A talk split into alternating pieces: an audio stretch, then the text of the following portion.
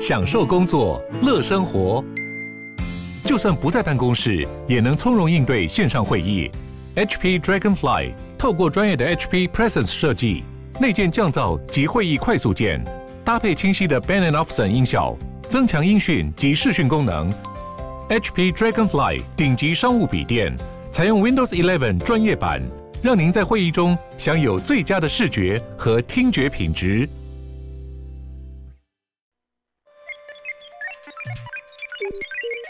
你在哪里？你在世界的哪里？台湾又在世界的哪里？男生看世界，带你掌握脉动，看清局势，找到相对位置，定位自己的坐标。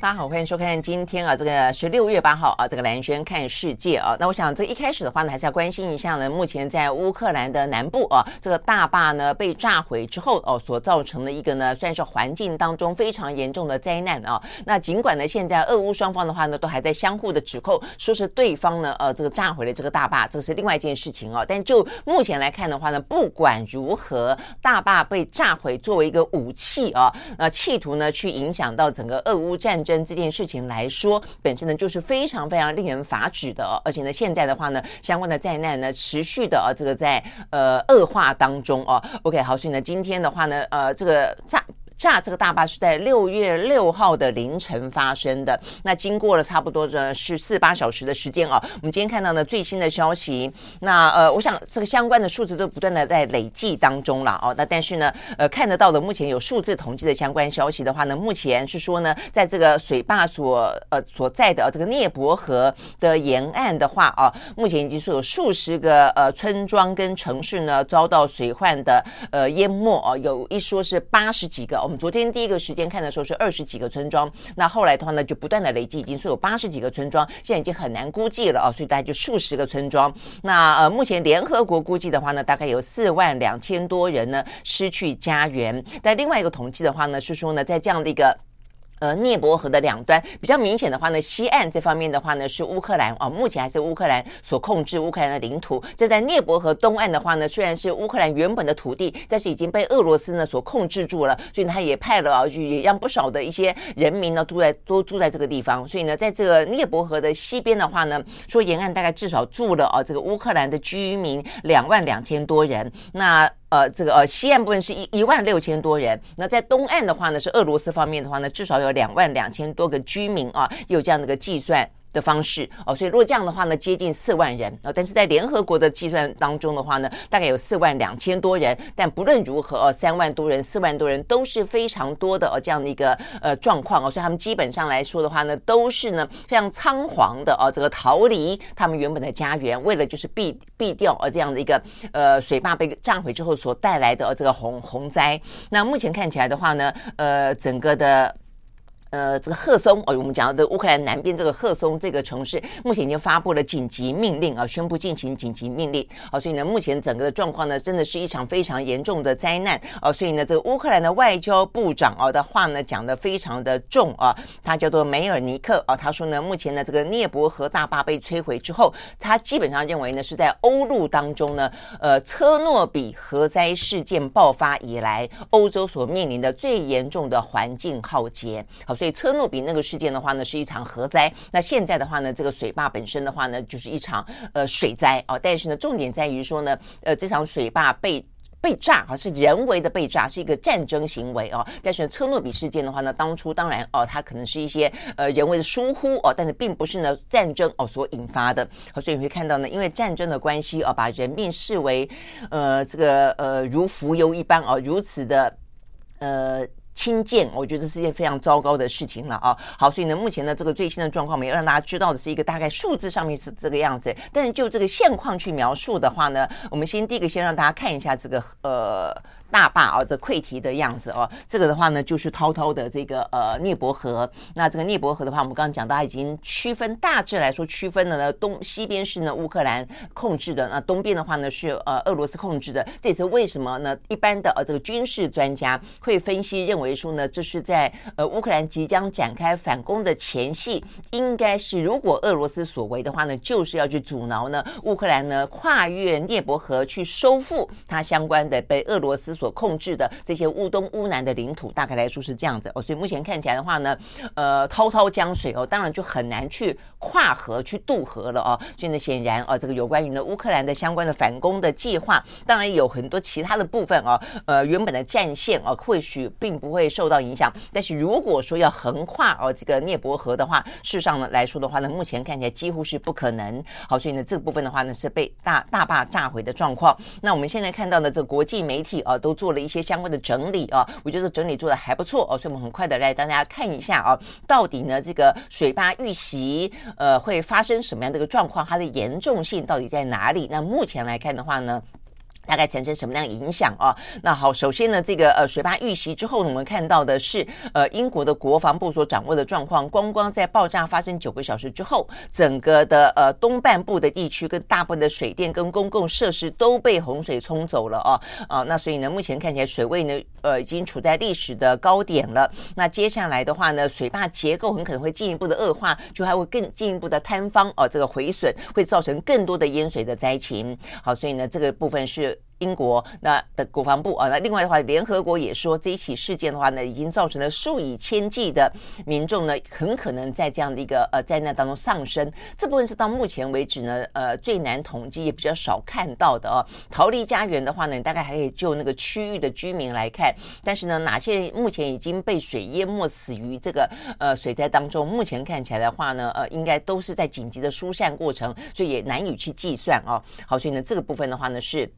呃，水坝呃，这个呃，到目前为止发生的状况，那它的被破坏之所以严重的程度呢，在于在哪里啊？呃，第一个的话呢，这边讲到说，是因为呃，这个乌克兰先前就已经表示，俄乌战争已经造成了规模五百三十亿欧元的环境破坏了哦。那那这一次的话呢，水坝再遭到毁损，会引来更严重的这些人道危机。这过程当中，包括第一个家园住家会毁损，第二个话的粮食，呃，因为很多的一些农田啦。呃，产粮的地方被淹没，再来的话呢，整个安全的用水啊、水也因此的话呢，目前虽然是呃水患，但是基本上缺水可用啊、缺呃饮用水。那再来的话呢，包括一些缺电啊、所以目前看起来的话呢，呃，这个水力发电厂呢被摧毁之后的话呢，有供水上的隐忧，有供电上面的隐忧啊，所以呢，这个部分的话呢，是在对民生的呃这个呃生活来说造成相当大的影响。那再来的话，我们刚刚讲到这个水力发电厂被摧毁的话呢，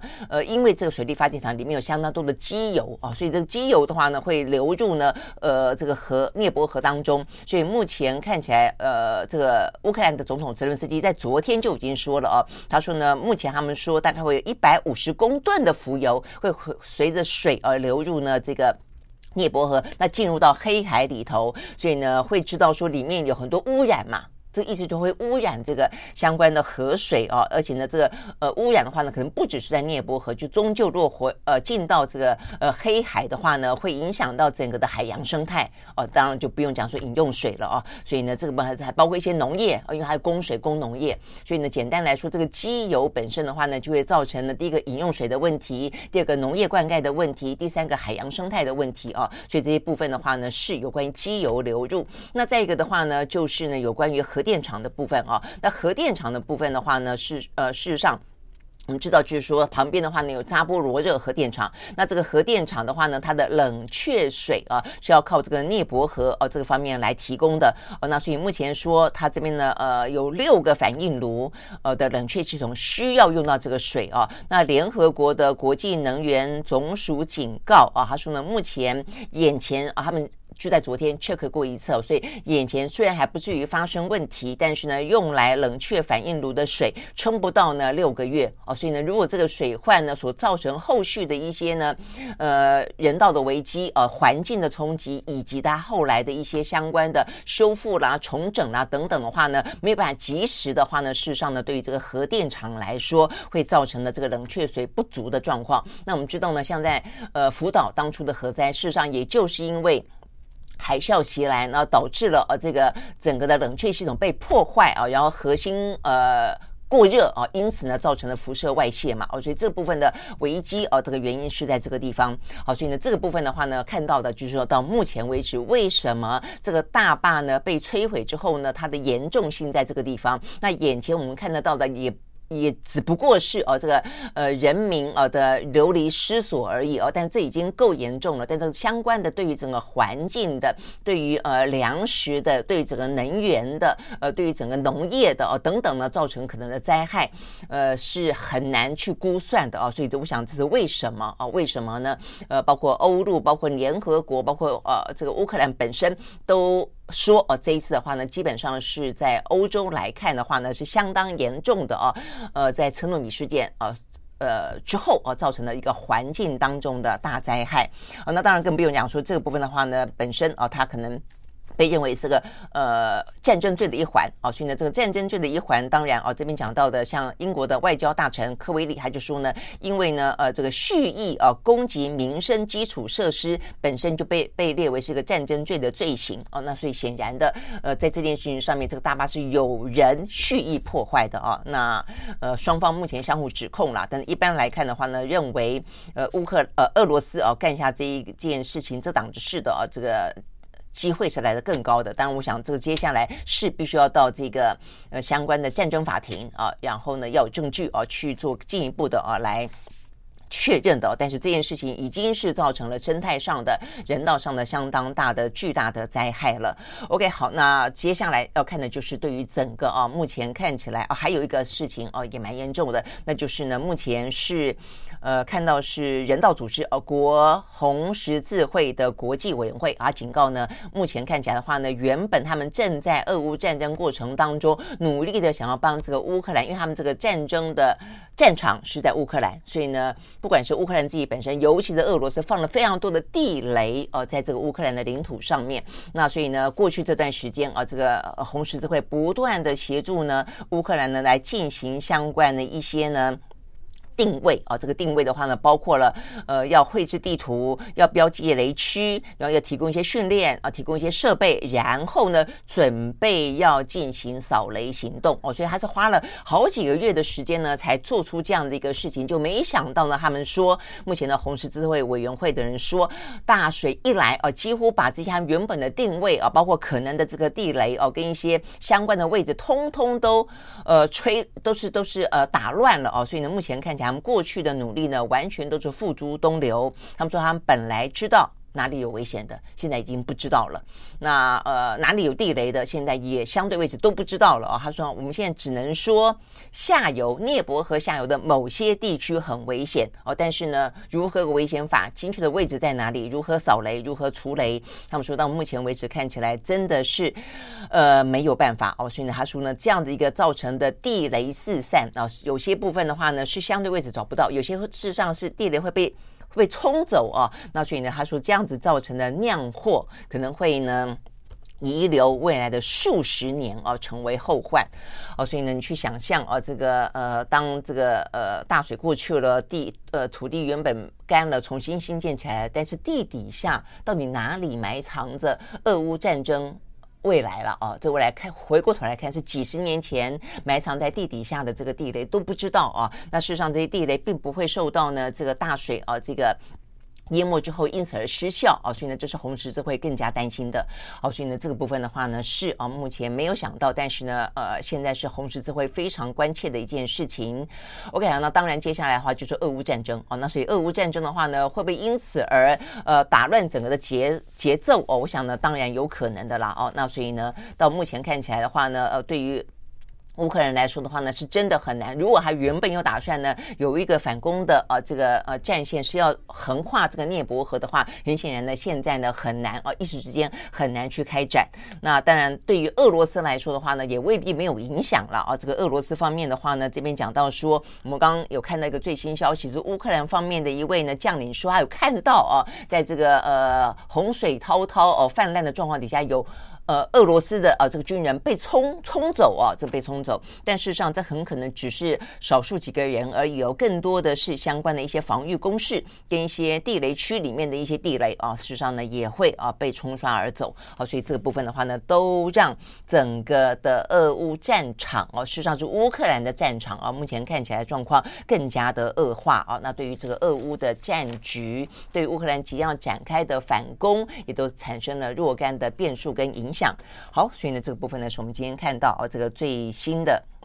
有关于啊，这个呃。乌克兰啊，这个相关的呃，这个水水坝被炸啊，这个相关的一些后续。那既然讲到这个跟呃相关的灾难，这个当然是一个人为的灾难了啊。但是另外的话呢，讲到一个是天灾，那就是呢极端气候哦。所以极端气候是让台呃地球的环境已经越来越脆弱。一个呢是战争所导致的啊，这个人为的破坏；一个的话呢是极端气候。其实极端气候。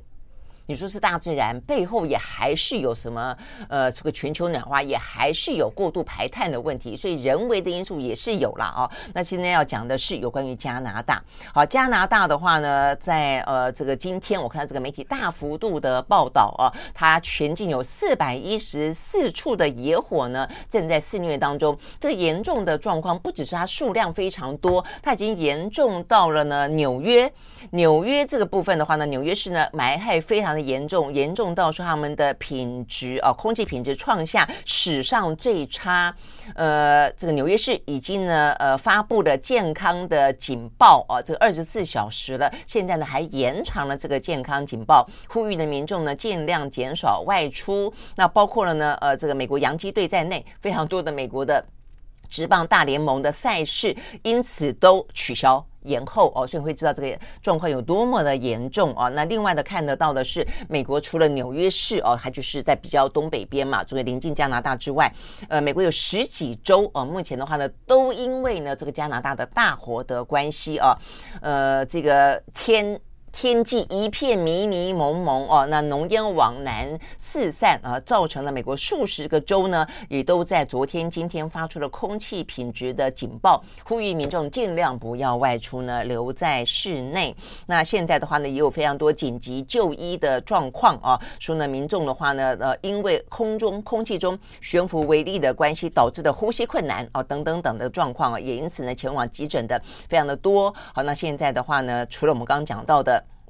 纽约州取消了很多的呃这个职棒洋基队的等等的这个球赛之外，很多美国东岸的学校为了保护呢学生免于呃埋害的呃这个呃影响，已经取消了户外的课程，包括运动的训练、校外的考察等等等。好，所以我们回过头来看呢，这个加拿大到底怎么回事啊？四百。一十四处的野火的肆虐哦，那他们说呢，呃，现在看起来无法受到控制的，大概呢，呃，有两百三十九处被认定呢，事实上是已经失控了。那当中的话呢，东部的魁北克省哦最为严重哦，这是魁北克是一个非常大的一个省份啊。那我们说呢，其实每一年啊，这个加拿大也好，美国也好，实际上都有所谓的野火季哦，因为天干物燥哦。那如果尤其在一段时间不下水的话啊，不下雨的话，那所以这就是过去这些年地球面对到的灾害哦。其实不只是美国跟加拿大啦，这个欧洲也是哦。所以我们看到很多地方，要么就突然之间哦，这个雨下的不停歇。啊，然后呢，破破破纪录，那但是过了一阵子之后呢，又是好长一段时间不下雨，所以整个的森林呢，哦，尤其这些地大物博的国家，森林的话呢，就像是一个一个呢，呃，这个放在那边干燥的一个稻草堆一样啊，这个干柴烈火就等着你啊，一个不小心，只要一个野火的火种一来，哇，整个的话呢就蔓延开来啊。我想这个是为什么这些年来啊，这个野火不断的最主要的原因啊，就是呃，这个。气候暖化哦，然后气候变迁、极端气候哦，造成了旱涝哦，各自的非常的极端，呃，是因为这样的原因。那这个加拿大也是哦，所以加拿大目前来看的话，他们说哦，过去的森林野火的话，多半在西半部非常常见，它有一定的季节。在今年的话呢，在东部的省份，而且在这个时候呢，呃，野火季啊才开始就这么的迅速蔓延，而且呢，在东部特别的呃这个。状况是从来前所未见的糟糕情况啊！他说呢，呃，加拿大的公共安全部的部长啊，这个布莱尔说，呃，目前已经有三百八十万顷的。土地被烧毁了，大概是十年平均值的十五倍，十五倍之多啊！你会看到这个问题真的是非常的严重。好，那所以呢，不要讲说我们刚刚讲到说呢，呃，这个美国都受到影响了。魁北克呃这个地方的话呢，他说一些基础建建设已经持续的受到了一一些影响，道路啦、农村啦已经封闭，电信中断，高压电缆呢也是呢受到大火威胁等等啊，有些都烧光光了。那更不用讲了，有些呃动物啊，这个动植物啊都会受到一一些。影响农业也受到一些影响。好，那所以呢，这个部分的话呢，目前看起来各个国家都有类似的经验啊，所以呢，现在全球呢，呃，有点总动员了，尤其呢是深受啊这些野火呢，呃，肆虐之害的国家呢，目前纷纷的啊都有救火队呢抵达啊加拿大的现场来进行相关的一些协助，包括了像是呢，呃。加拿大的邻近省份，包括是法国、美国、葡萄牙、西班牙、墨西哥等等啊，他们呢有大概说有数百人啊，这个抵达拿了加拿大，准备要进行呢呃这个加入啊这个救火的行列。那现在呢，就这个魁北克省啊，它也已经疏散了大概呢有一万一千多人，现在还有几千人正在输送当中，所以算算接近两万人。OK，好，所以呢这个疏散的状况啊，比起呢这个乌克兰的南。部大坝啊被炸毁所造成的呃这个三四万人，事实上呢也已经差不多了哦。OK，好，所以呢这个部分。加拿大的总理啊，这个杜鲁道也呃特别啊，针对这个事情呢，发表了严正的一些说法。他说呢，呃，未来这些年不得不去认真思考如何让啊这个呃我们的国家啊必须要去处要面对这样的一个新的现实，就是越来越多的极端气候的事件将让啊这个人们的生活付出更大的代价。OK，好，所以我想这个部分的话呢，事实上都是啊这个呃在地球哦每一个分子都会碰。碰到的问题，那待会我们也会来讲在台湾啊，这个台湾的话呢。呃，能源问题啊，这个极端气候的问题，也都造成了现在的整个的呃能源啊减碳啊，为什么成为一个那么重要的目标？不管是二零三零年、二零五零年啊，这个全球的一些目标等等。那对台湾来说的话呢，能源问题呢也愈发的严重。继昨天我们看到台积电的呃这个董事长刘德英啊提出这个警告，台湾的绿能进度严重落后之外，美国商会在昨天呢提出来了二零二三年的白皮书也。严正的提醒台湾啊，说呢，对他们美企啊，美国企业来说的话，事实上呢，这个缺电的危机啊，跟这个绿能的落后，都是他们非常非常担忧的事情啊。我想这个部分的话，呃，是一个非常啊，这个棘手的公共政策的议题，也是选举过程当中一定要讨论，而且必须要提出对岸的问题了啊。好，所以这部分的话，我们待会来说。好，但是呢。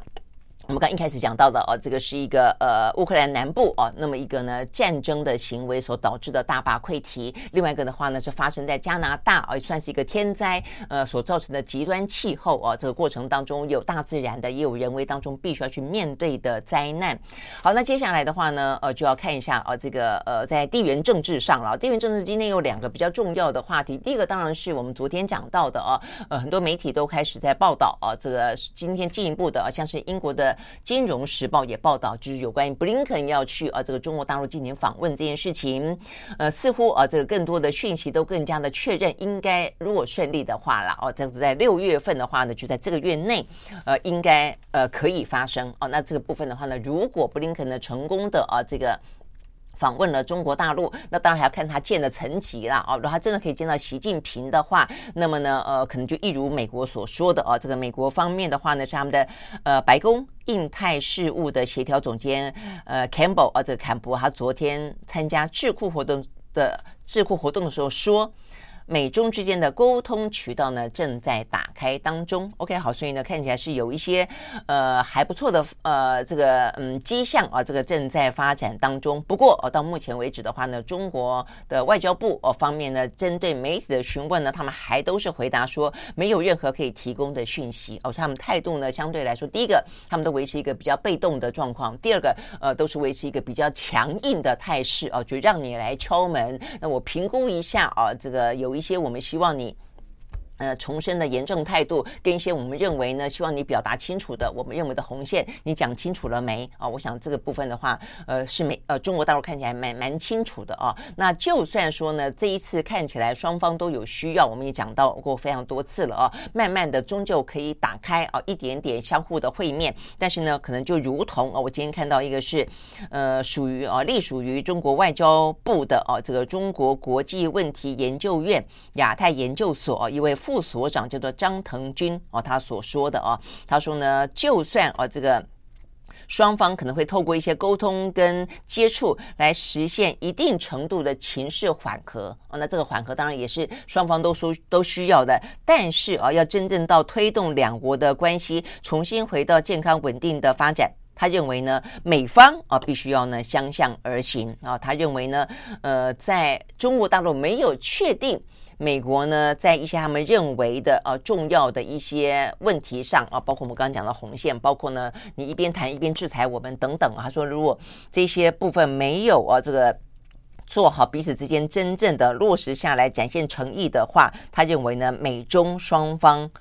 呃的关系啊、其实呢还是很难相向而行。OK，好，那但是呢，不论如何了哦，这个中美之间的话呢，看起来一些呢企图缓和局势的一些沟通的动作呢正在展开当中。那我想这个部分呢是。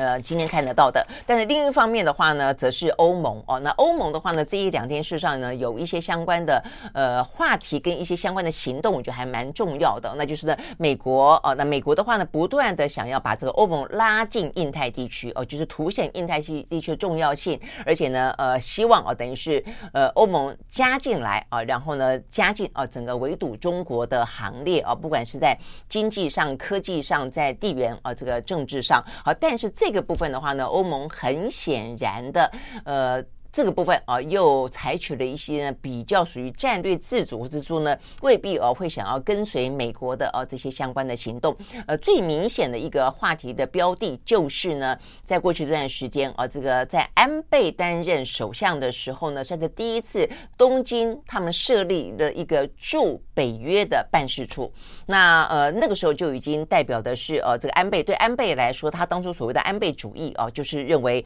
呃作为这个呃亚太地区的强权国家面对一个呢新兴的大国，就是中国的崛起啊。对安倍来说的话呢，他最好的战略就是把美国也拉进来，把欧洲也拉进来，把澳澳洲也拉进来。所以这是当初安倍哦，他所呃这个提出来的哦，这个安倍主义他的一个。地缘政治的概念啊，那所以呢，现在呢，呃，他也在跟美国哦，这个在进行当中，所以现在岸田接续的所谓的呃安倍主义，就是大概这样的一个逻辑。所以呢，美国也因为安倍而提出这样的一个呃主张，他们也欣然的接受哦。所以呢，美日之间的关系越来越近，是因为彼此之间有一个相叠的哦，同样的目标，就是希望呢，呃，这个压抑啊，这个呃崛起中的中国。那但是重点在于说呢，呃。这个安倍他还把呃这个欧盟哦，这个等于是北约也是啊拉进来。那在今年的话呢，呃，过去呃这个在安倍任内的话，他只是东京去北约设立一个代表处。然后我们也看到了，呃，这个欧盟的一些国家也比较常来呃这个印太地区呢做一些呃军事演习啊、呃、安全的一些活动嘛啊，但是还没有到。还没有到到印太地区设置办事处。好，那最近的新闻是美国的敦促底下的话呢，呃，包括呃这个岸田啊，也直接的就邀请了，希望北约设置一个相对应于东京设在纽北约的一个东京办事处哦，所以等于就是我在里面设一个办事处，北约也来东京设一个办事处。那如果这个动作的本身啊，它的一个高度的政治意涵，就是代表了是整个的北约，他们把他们的这个军事的。安全防御的这个触角呢，加进了进到了印太地区。哦，那所以这样子的一个呃，对于呃，美日来说，他们这样的一个安全的、围中的哦这样的一个呃防防护网也好，或者这样的一个呃策略也好，是未来的更加的呃。清晰呃，也更加的牢靠，对他们来说啊。但是，但是目前看起来的话呢，北约却采取了不一样的态度。OK，所以首先的话呢，事实上是法国呃，法国总统呢，呃，这个马克宏，他是在这样子的一个事件当中，率先的就在前两天的新闻哦，他表达了一个呢他的反对的意思。他说他反对哦，这个北约在东京设立办公室。呃，他认为呃，对欧洲来说，对于北约来说，最清晰的态度。就是希望印太地区维持和平、维持现状哦，但他不进一步的去表态说，如果发生战争的话，他们要不要介入哦？所以这个部分就很对马克龙来说态度就很一贯了哦。那当然你可以说他背后就是他认为他不想要为了台美之间哦，或是说呢美日呃跟中国之间啊这样子的一个。呃，防堵的策略，呃，他们被迫的必须对中国表态啊，因为他们认为呢，对中国来说的话呢，他们有他们呃欧洲自己、法国自己的一些战略上的需求哦，所以某些部分可以跟美国呃走得近啊，那某些部分在人权当中可以对中国大陆呢有所批判，但是的话呢，他们。希望啊，也不打算用军事的方式啊，这个过度的介入啊，这个有关于呢，呃，跟中国相关的事情，所以这是马克宏的一个态度啊。那所以呢，现在看起来美美国呢正在力促北约呢，呃，就是。能够有集结更多的一些意见了啊，但是因为我们知道这个呃，如果说北约要在东京设置办事处的话，必须要是一个呃集体的决定，共识决哦，所以如果光光是法国反对就已经很难成了啊。那今天呢，最新的消息是，呃，这个呃看到。欧洲哦，欧洲的话呢，针对这个事情的话呢，做了一个相关的民调。呃，其实你会发现啊，原来其实法国总统马克宏的背后哦，有相当程度的，他应该是他感受到的一些，不管是他主观的啊，这个呃战略上的分析，还是民意当中的支持啊。啊，因为在这一份由欧洲智库啊，这个欧洲外交关系委呃协会呃，在昨天所公布的一个民调当中，有超过六成的欧洲人。认为啊，如果美国跟中国就台湾问题爆发军事冲突的话，欧洲应该保持中立啊。他们认为保持中立，不要淌这趟浑水啊。所以呢，这个部分的话呢，呃，这个几乎我们看很多媒体都报报道，像呃英国的 Times 啊，泰晤士报道就是说，带有六成二吧，六成二的欧洲人主张啊，这个。嗯，就是不要啊，这个就是美中啊，因为台海而发生问题的时候呢，欧洲啊不要啊，这个等于是不不要选边站啦。那即便他们看起来这个民调当中应该有进一步的啊这个交叉分析、地区上的分析，呃，连呃这个最亲美的呃波兰。啊，波兰的话呢，呃，他们就说，因为波兰在这一次俄乌战争当中，算是就站在啊这个乌克兰的后面嘛，所以他对于这个俄罗斯的呃威胁啊，这感受到危机最深啊，也因此的话呢，只要能够得到更多的保护哦，能够来帮助他抵抗俄罗斯的话呢，他就因此而态度变得更加的亲美。他们就说呢，连在波兰都有五成左右的民众呢，也支持中立。哦，等于是在台海的问题上，在美中的问题上，呃，保持中立。那另外的话呢，奥地利更有多达百分之七十五的民众呢倾向于中立啊，所以呢，他们，呃，但简单来说的话呢，他们也并不会啊，这个认为说中国大陆应该要侵犯啊，这个台湾啊，这个台海。啊，会发生战事，他们也不希望哦，他们就是，但是他们也不会认为说真发生了之后呢，他们愿意为台湾而战。哦，这部分的话呢，事实上目前看起来，台海有事的话，欧洲呢是有六成二的哦，这个呃民众是希望是中立的。OK，那我想这个部分的话呢，呃，对于美国哦这段时间不断的想要去拉更多的盟友啊，这个进到印太地区来进行啊，这个对于中国的啊这个压制或是呢呃呃包围而先。显然的，这个部分的话呢，呃，在经济当中，事实上，在经过先前的 G7 已经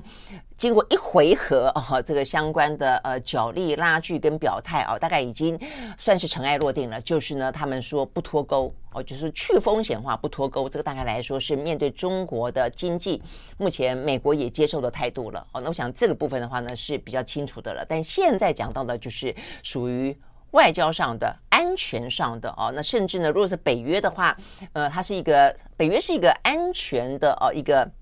呃，防御系统啊，是有个安全承诺的哦。那所以这个部分的话，甚至已经带有一点军事上的一些呃部分了。这个部分又在等于是新进行另外一个回合的哦，这个相互的一些角力啦。互动啦，试探啦，哦，那我想这个部分的话呢，到目前为止啊，欧洲的民意也好，欧洲的主要国家也好，目前看起来，对于真正要在万一台海啊不如预期的发生冲突的时候，呃，中美啊为了台海发生冲突的时候，他们呢要介入，基本上这件事情看起来，欧洲是不打算啊采取这样的一个态度的。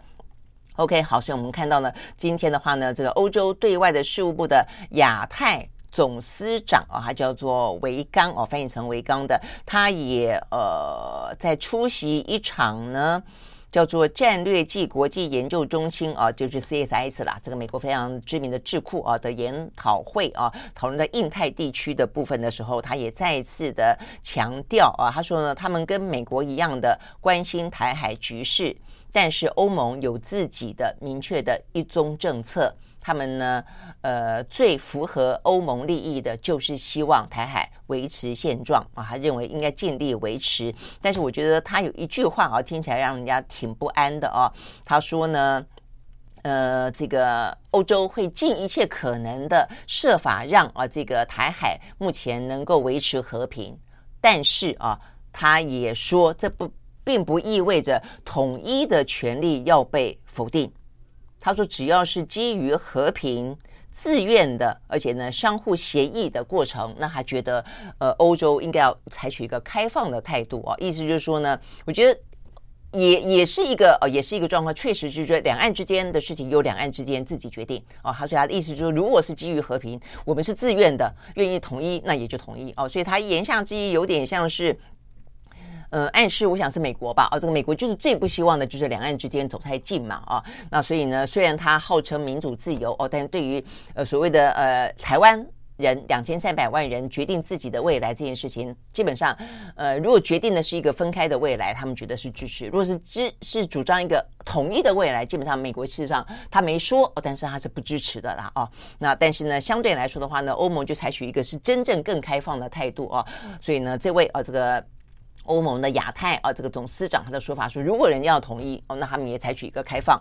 哦，那所以我想，但这个都是一个态度的表达了哦，那只是他的态度相对于美国来说的话呢，还是更加的开放。但对美国来说的话呢，很显然的，他就在一个台海之间，呃，不要走太近哦，但是也不要做到可能兵戎相向哦，这个部分的话呢，目前他正在拿捏当中，尤其是对他来说，现在总统大选快到了哦，否则过去这段时间，坦白讲，呃，台海之间的紧。相当程度的美国、中国都扮演了角色啊。OK，好，所以呢，这个部分讲到的是，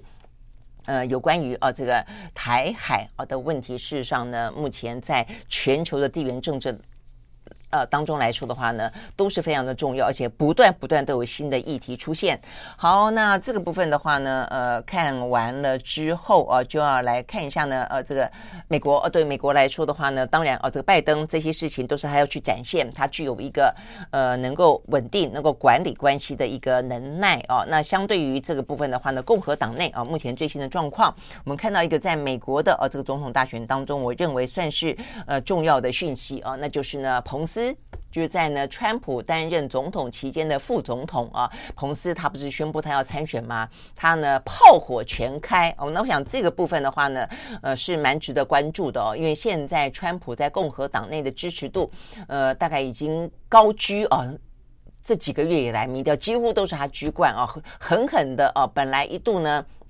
佛州州长德德桑提斯哦，还有点点的追在后面啊，但是就是经过这段时间啊，过去那一两个月啊，这个官司产生啦啊，或者他曝光度也相对更高啦等等，反而让啊这个川普呢呃能够去操作哦这个更多的民粹，所以他的支持度已经回到了百分之三十四十左右了哦。好，所以在在这样的一个状况底下。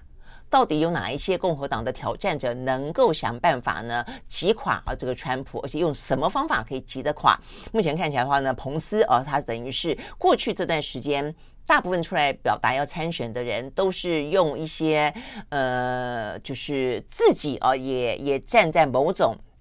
川普的主张或者川普的修正主义的主张啊，来争取共和党的支持，并没有直接炮轰川普的啊。但彭斯在昨天，呃，爱荷华州发表参选演说的时候，第一次啊，我看这个美国媒体报道说，呃，等于是他呃。是针对哦，过去这段时间以来呢，包括连国会山庄呃袭击事件以来，彭斯所发表的最尖锐的一次的批评川普的言论了哦。那这边他特别提到说，呃，他认为啊，任何一个把自己凌驾于宪法之上的人，绝对不应该成为美国总统哦。所以呢，他说呃，不应该再次成为美国总统，所以他直接的就讲明了，川普。不配啊，不应该啊成为美国总统。那所以他这部分当然是重申的，有关于为什么他讲到凌驾宪法之上了。他讲到就是那一起啊，国会山庄暴动事件啊，因为那个时候的话呢，其实他跟呃川普之间已经有两次很明显的过节哦，就是说对川普来说要他表达效忠，而他拒绝。第一次的话呢，就是选举结果出来，选举结果出来之后的话呢，呃，这个呃川普啊要求彭斯啊，等于是。现在他的阵营就直指啊，这个呃选举结果呢是被偷走的，呃实际上是被做票的，呃有一些票轨有问题的啊，等于是拜登啊搞的，但是呢。呃，川呃，彭斯拒绝这样的说哦，他拒绝去质疑说这个选举结果本身是不不公的。那再一个的话呢，那当然川普就自己啊去搞了嘛，所以搞了一场的这个国会山庄的暴动事件。那在这个当下的时候呢，川普也认为呃这个彭斯应该，因为他在国会啊，他认为呢彭斯应该呃有机会呢。等于就是呃，让啊这些长驱直入的啊这些民众们啊，等于是呢呃有机会呢去推翻啊这个相关的选举结果，然后呢成为真正的国会的主人哦。但是那个时候彭斯也拒绝哦，那所以呢彭斯哦他认为在那个当下，他特别提到说呢，呃他第一个啊去讲到选举结果的时候啊，他没有去站在呃川普那边，他说呢他没有。宪法的权利去干预选举的结果，而且呢，他更不认为啊，在那样的一个决定性的日子当中，呃，川普啊要求他在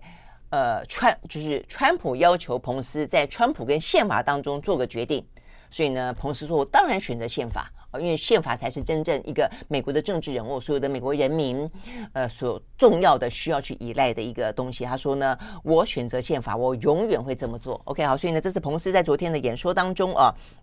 特别呢挑明了，呃，这个川普呢直接抨击他，呃，不配啊，这个做美国的总统。好，我想这个部分的话呢，就看看，呃，在美国的共和党内啊，这个彭斯这样子一个。他目前的支持度很低哦，只有百分之四、百分之五左右。但是川普有百分之四十几哦，在同一份民调当中，所以你真的不晓得他用这种这么呃尖锐的方式有没有可能啊呃扭转啊在未来这段时间共和党内的局势。好，所以呢这个部分的话呢是有关于美国的总统大选哦。那因为他们的大选是在明年底啦哦，所以他们其实呢还有一。一年半左右的时间啊，在酝酿。那相较于啊，这个美国的话，台湾啊，大概就剩下半年多的时间，因为我们是在明年初哦就要进行投票。OK，好，所以呢，相关的。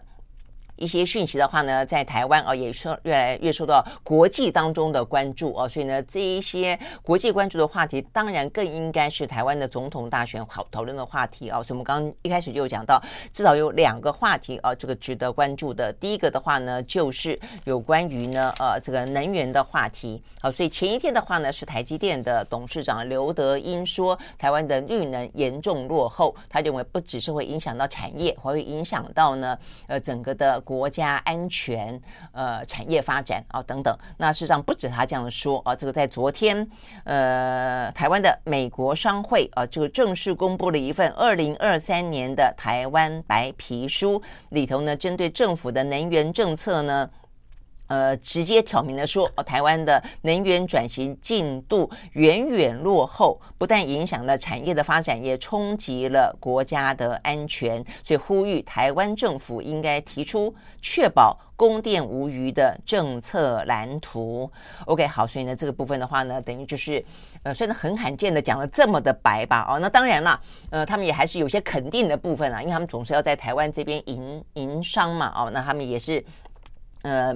台美之间的关系，坦白讲啊，他们也会呃一些政治上面的一些敏感度，他们也有的哦，所以尽可能不会太直接抨击，所以这才是这一次的白皮书里面讲的这么白。很值得关注的地方，因为他尽可能，因为来台湾总是要跟政府合作哦，所以以前都不会讲话讲得到太难听哦，都会太让人家呃下不了台哦。但这一次的话呢，讲到什么远远落后哦，那呃会冲击国家安全，这个话就来的比较重了哦。那呃，在美国商会的白皮书里面有肯定哦，这个台湾政府的部分了哦，他呃，比方说他去年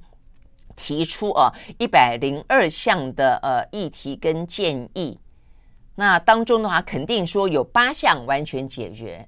哎，可是八项 完全解决，代表的是有九十几项没有解决，所以这也很夸张啊。所以呢，呃，所以他你会看到他们里面讲到说，显然的啊，这个台湾政府并没有展现决心。那希望的话呢，他们会要在未来几个月当中，要拜会台湾政府，也要拜会台湾的各个政党的总总统参选人哦，所以代表是他们对现在的政府呢。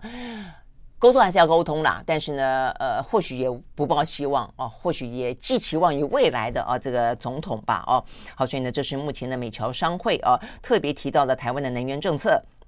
那里面坦白讲，他也讲的还蛮蛮细的啦，对台湾的这个状政策状况掌握的应该也还蛮坦白讲是蛮蛮精确的了啊。他们特别提到说呢，像台湾的政府啊，自从逐步废核以来。呃，能源呃，是不是呃，比如说高度的取决于再生能源的开发，特别呢是聚焦在离岸风电，以及更加的依赖液化天然气。但是令人担忧的是，台湾呢虽然力求大幅度的调整能源结构，但是呢，包括了离岸风电，包括了液态天然气，而、进度远远的落后。那我想这个部分是哦，而且呢，包括了一些生态的问题，对于环保的影响，对于这个海洋生态的影响，你都没有解决。那所以当然啊，这个抗议不断，纷争不断嘛。离岸风电是这个样子，渔民会担心。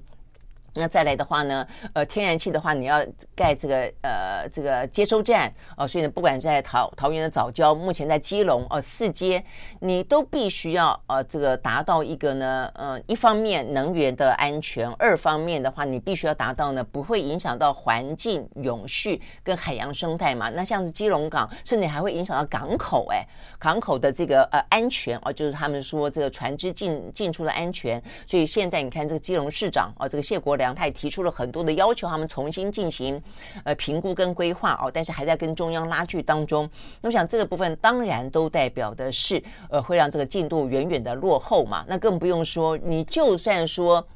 你达成你的进度，那这个进度所反映出来的能源的比例还是非常的扭曲啊。哦，所以呢，这部分事实上，我们看到呢，在这个呃美商白皮书里面也特别提到这个同样的问题嘛，因为他们担心的也还是缺缺电，就是你即便这个进度赶上了。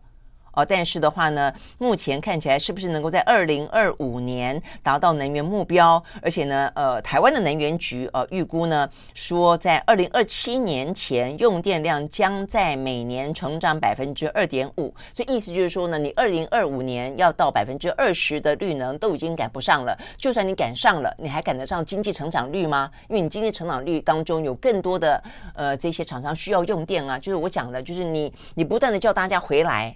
哦，那问题是你不给人家足够的电，让人家安心的电，你你回来有什么用呢？哦，那更不用说台湾的半导体现在这么的重要，那 AI 哦这个部分又加再加更多的订单，你一方面又希望台积电不要走，但是二方面它留下来，你又没有办法给他足够的这个供电，呃的安全的保障。那同样的哦，这个美商当然也是非常的在乎嘛，哦，所以呢。美国商会呢，在这个白皮书当中，呃，有个结论啦，啊，他话讲的有点点呃委婉含蓄啊，但是我想他这个意思很清楚啊，他鼓励台湾思考更多的能源选项。才可以达到真正的转型目标啊，所以意思说你那么的呃仰赖啊这个离岸风电，那么的仰赖呢这个呃天然气啊，但是你却放弃了若干啊这个能源的选项。那我想这个核能当然是一个，然后他中间还提到地热啊，可能也是一个可以去发展的。哦但不论如何啊，这个台湾的部分现在因为执政党真的是过多的所谓的神主牌跟意识形态的自我捆绑啊，因此让自己呢呃这个呃去胳膊去手臂的哦，那因因此你少了很多真正可以灵活的，而且呢是非常的科学的去替台湾拟定一个真正是符合比例的，可以呢减少碳排放的，然后呢又符合经济效益的，能够降低成本的，然后让这些产业呢跟民生都能够觉得用电无虞的那么一个呢能源政策哦，所以我真的觉得对。执政党来说，对民进党来说，哦，你到底要多少人苦口婆心的告诉你，你才愿意放下你心中那一个自我捆绑的挂碍？哦，我觉得，呃，刘德英也说了，呃，这个呃，美商啊也说了，更何况我们啊，一天到晚都在说这件事情，就是说，你拿着你三四十年前那个时候，因为有一些核灾所导致的非核家园这样那个主张，你可以经过。三四十年，你不用改你的政策方向了吗？这个世界变得如此的快速，科技进步的如此的快，那么多，你你总是会找得到方法的哦。但是像这样的死抱的神主牌，而且要整个的呃台湾产业发展，人民都跟着你一起陪葬，我真的觉得说没有任何的理由了哦。所以对。民进党来说，你会看到现在赖清德很显然的自己也知道这件事情啊，所以他在能源部分也开始在核能部分有一些开始呢，呃，松口了啊。但是，呃，我还觉得他这个目前他这个松口状况就是左支右绌啦，你又不能好像你还是觉得你你不能够完完全全。放掉你那个神主牌，好像怕对于一些呢主张非核家园的，呃，这个不被打脸也好，或者说呢会说不过去也好，所以讲的这个遮遮掩掩的啊，说什么呃呃作作为备用啊，这个紧急的时候需要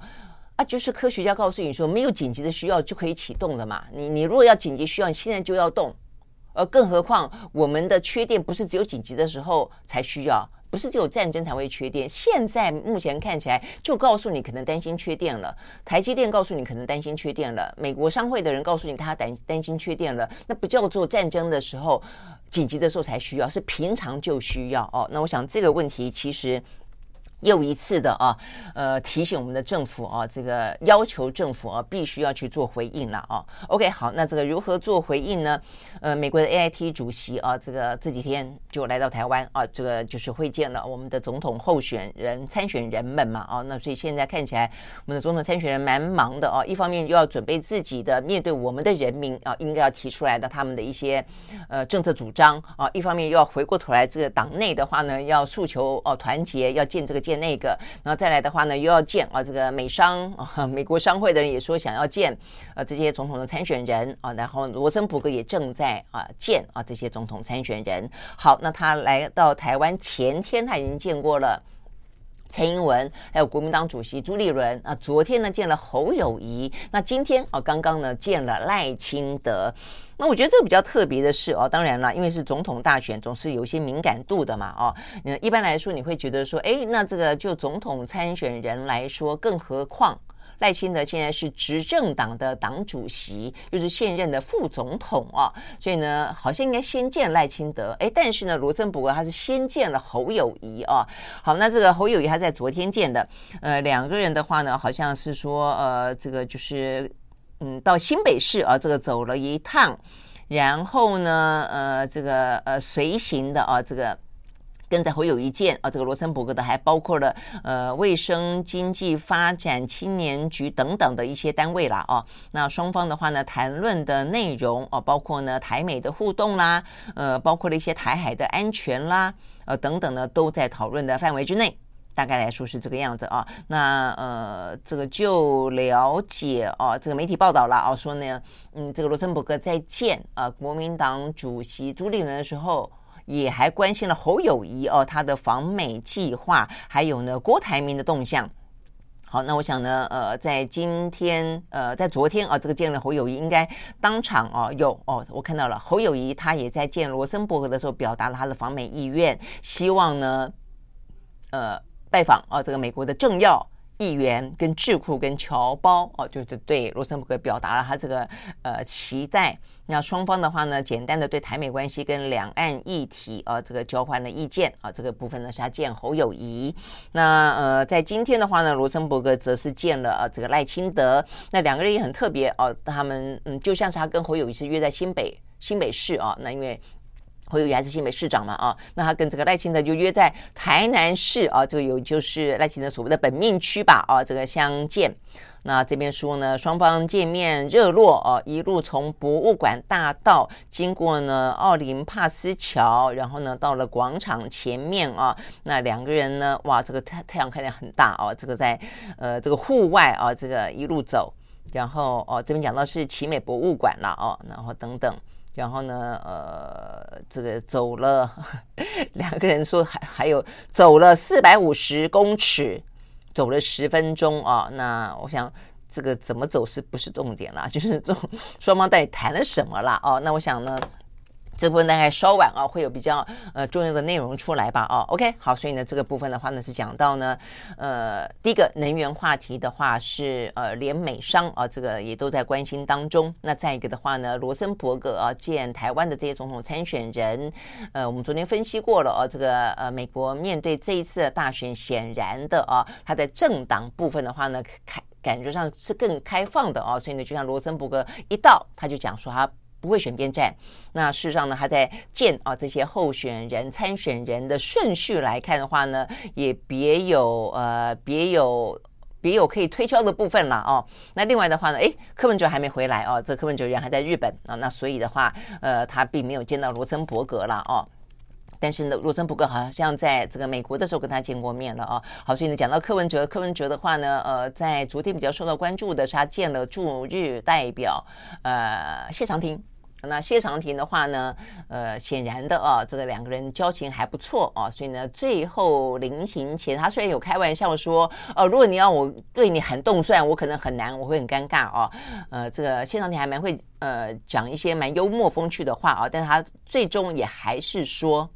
送了一个呢柯文哲不错的礼物。他说呢，他认为柯文哲的民调会在成长。OK，好，我想这部分的话，跟我们先前啊这个访问到 TVBS 的民调中心主任啊。做分析的时候呢，事实上确实啊，这个就目前眼前来看的话呢，柯文哲的民调状况啊，呃，事实上是比想象中的来得更加的稳。而且甚至有成长空间啊，包括他在青年，包括他在知识知识分子这部分，我想这部分的话呢是蛮值得来观察的哦。所以今年的总统大选，坦白说到目前为止啊，呃，我觉得未知数还非常的多哦。这个胜负谁属的话呢，呃，这个部分的话呢，弹性空间非常的大。OK，好，所以呢，这个有关于这个部分，我看这个连自由时报今天也报道了，大幅度报道了这个。嗯，有关于美国商会啊，提醒台湾的呃能源问题啊，转型落后将影响产业跟国安啊。我想这部分的话呢，真的是，所以我觉得对于呃这个蔡英文来说，也不能够那么的不负责任的说。说那一段话，哪一段话呢？记不记得？呃，媒体有报道过，是李远哲自己说的。李远哲为什么对于蔡英文很多不谅解了啊？当然，我觉得有很多复杂的原因了啊，也甚至包括呢这个台大校长的部分。那但是有一部分的话是跟能源有关。那这部分的话呢，呃。呃，这个李远哲倒是啊，他其实某个程度来说，他是比较支持开放性的讨论有关于核能的问题啊，所以他曾经去质疑过呃、这个蔡英文，就说你的呃绿能、你的能源政策啊本身的话呢，根本达不到。但是呢，呃，他说，呃，蔡英文回答他说，二零二五年的时候我已经不在不在任了。这是一个非常非常啊，这个惊人而且非常糟糕的一个回答。你很难想象啊，这个作为一个现任的总统会如此的不负责任，会提出这些呢，在他的任内无法兑现，对他来说可能可以拍拍屁股走人的这些政策啊。好，所以呢，这个部分的话呢，很显然的，目前呢，赖清德正在。呃，接收哦、这个蔡英文这样的一个不负责任的绿能绿能政策的烂摊子哦、啊，那只看他是不是愿意啊，真正的去面对他啊。那我想这个对台湾来说是非常重要的。OK，好，所以呢，这个部分呢是讲到。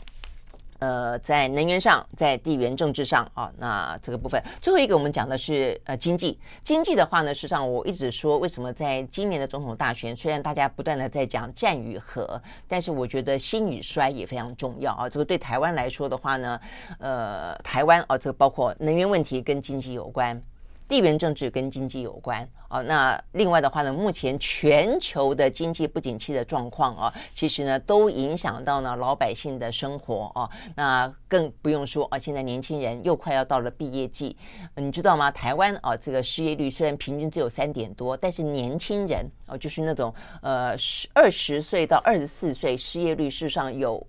呃，高达百分之十三点多哦，所以呢，其实毕业及失业的状况，呃，八个人里面就有一个哦，所以我觉得这个问题也是大的。那今天最新消息是呢，五月份台湾的出口再减年减百分之十四，已经连九黑了哦。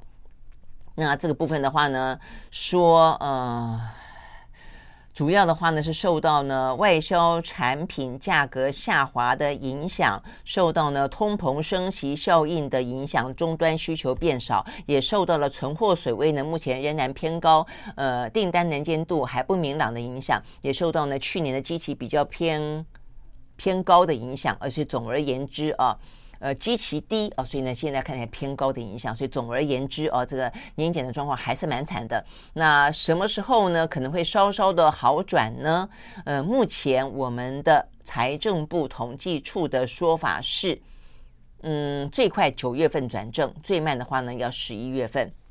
那事实上，目前看起来状况不太妙啊，因为不只是台湾，呃，大陆哦，大陆也在昨天呢，海关总署公布了一个最新的外贸数字，也是讲到出口，呃，五月份的出口的话，年减百分之七点五，我们是年减百分之十四哦，它带是我们的一半，七点五哦，但他们的量体来的更大，那衰退的幅度呢，超过预期。好，所以呢，连呃创了四个月来的最大跌幅。好，所以目前看起来的话呢，呃，大陆的状况也不是那么的妙。那就呃美国来看的话呢，美国目前看起来，呃，虽然通膨有稍稍受到控制啊，但是你会看到呢，这个美国的财政部长耶伦最新的针对呢接下来的通膨是不是受到控制，以及升息等等相关的谈话啊，他的说法是，目前美国的经济在消费者支出。强劲的状况底下表现的还不错，但是呢，有些领域还是在放缓当中。他预期未来两年在降低通膨方面将会继续取得进展。还要两年呢啊，所以的话，你就会知道呢，现在美国正在讨论呢，六月份啊，六月中即将要召开的联准会会议，可不可能呢？因为通膨受到控制之后，所以稍稍的暂停升息，不要再升息了，有没有这样的个机会呢？那目前看起来的话呢？呃，有一些啊，这个呃，市场上的预期说六月份呢暂停升息的几率可能有百分之七十，然后呢，这种说法就是说呢，六月六月先暂停升息，喘个气，要升息七月再升息哦，所以呢，这种说法当中就是说六月暂停升息的几率是百分之七十，那七月再升息，重新升息的几率百分之六十六。哦，那所以呢，大概来说，这是一股市场当中的期待。但是的话呢，我们看到也有呃这个专家分析特别提醒的是，澳洲跟加拿大，澳洲跟加拿大呢，在今年年初感受到了通膨逐渐受到控制，因此他们暂停升息。像加拿大的话呢，之前连续暂停升息两次，但是一暂停升息。通膨怪兽又起来了，所以两个国家都同时重新的在暂停升息之后又再次升息。好，所以呢，这个加拿大